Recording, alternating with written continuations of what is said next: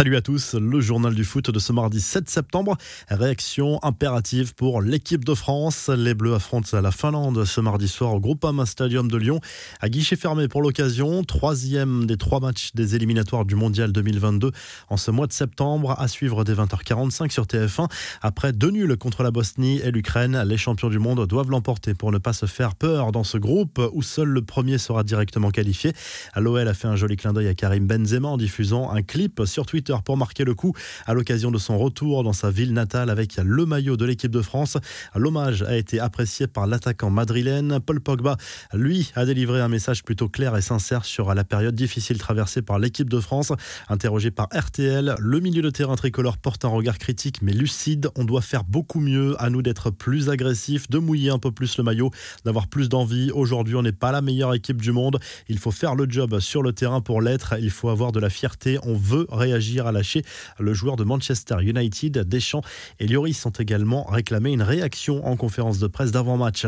Le PSG sur le podium des clubs de foot possédant les effectifs les plus chers des cinq grands championnats européens, autrement dit du monde. D'après l'Observatoire du football, le club parisien est désormais troisième avec un effectif valorisé à 939 millions d'euros.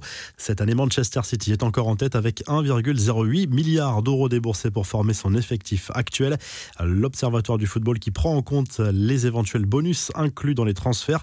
Les Citizens sont suivis de près par l'autre club de Manchester United. Aucun autre club français ne figure dans le top 10. Il faut même descendre à la 20e place pour trouver l'AS Monaco avec son effectif à 326 millions d'euros. Les confidences de Johan Laporta dans une interview accordée à la chaîne catalane Esport 13, le président du FC Barcelone a reconnu avoir tenté de faire revenir Neymar en Catalogne cet été. Le dirigeant Blaugrana assure même que le joueur du PSG voulait revenir au Barça mais que l'opération n'était pas réalisable d'un point de vue financier. Des déclarations qui vont sans doute agacer le PSG. On sait que les deux clubs n'entretiennent pas d'excellentes relations. Johan Laporta qui est également revenu sur le départ d'Antoine Griezmann qui selon lui n'a jamais vraiment trouvé sa place dans le système catalan. Le français ne correspondait pas au profil du club d'après Laporta. C'est le sujet qui revient régulièrement sur le tapis. Karim Benzema reviendra-t-il à Lyon pour y finir sa carrière? Dans une interview au progrès, le buteur des Bleus et du Real a plutôt refroidi les fans lyonnais. J'ai un contrat au Real Madrid, je m'y sens super bien. Après, je ne sais pas parce que je prends année après année. Si je me sens bien, je continue dans le foot et si je ne me sens pas bien, on verra. Mais là, j'ai encore deux bonnes années au Real devant moi, a confié à Benzema avant d'encenser son ex-président Jean-Michel Aulas.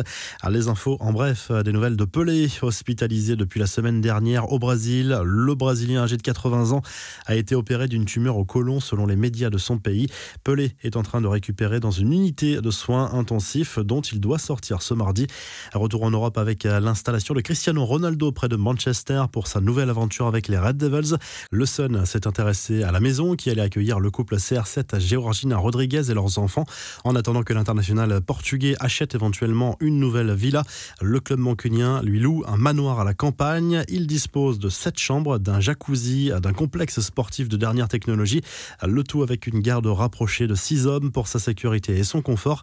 La tuile pour l'équipe de France Espoir, pourtant largement dominatrice, les Bleuets ont concédé le match nul, un but partout aux îles Féroé à cause notamment d'une grosse boulette du gardien tricolore Ilan Mellier, le portier de Leeds.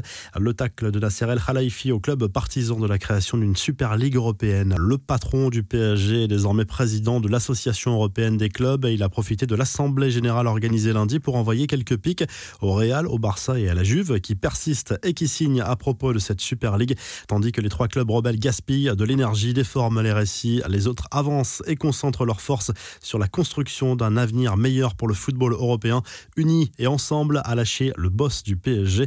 Le club de la capitale qui vient par ailleurs de signer un joli contrat avec la Maison Dior. Il s'agit d'un partenariat de deux ans et c'est une première pour un club de sport.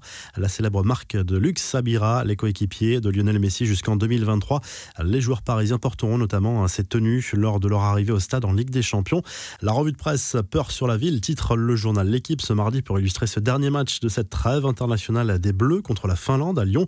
Objectif gagner et retrouver la confiance perdue depuis l'Euro et faire un pas vers le prochain mondial au Qatar. Au Royaume-Uni, le Daily Star Sport se penche sur le match Pologne-Angleterre comptant pour les éliminatoires du mondial 2022. Le tabloïd évoque également de manière critique ce projet de la FIFA d'organiser une Coupe du Monde tous les deux ans. En Espagne, le Mondo Deportivo évoque notamment l'avenir de Ronald Koeman qui négocie actuellement une prolongation sur le banc du Barça. Johan Laporta a fait confiance aux techniciens néerlandais pour retrouver les sommets.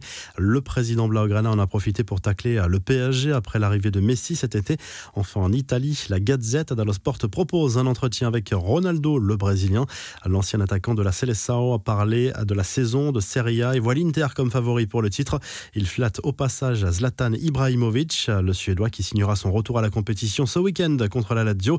Le journal sportif évoque également la signature de Ribéry à la Salernitana. Très belle journée et à très vite pour un nouveau journal du foot.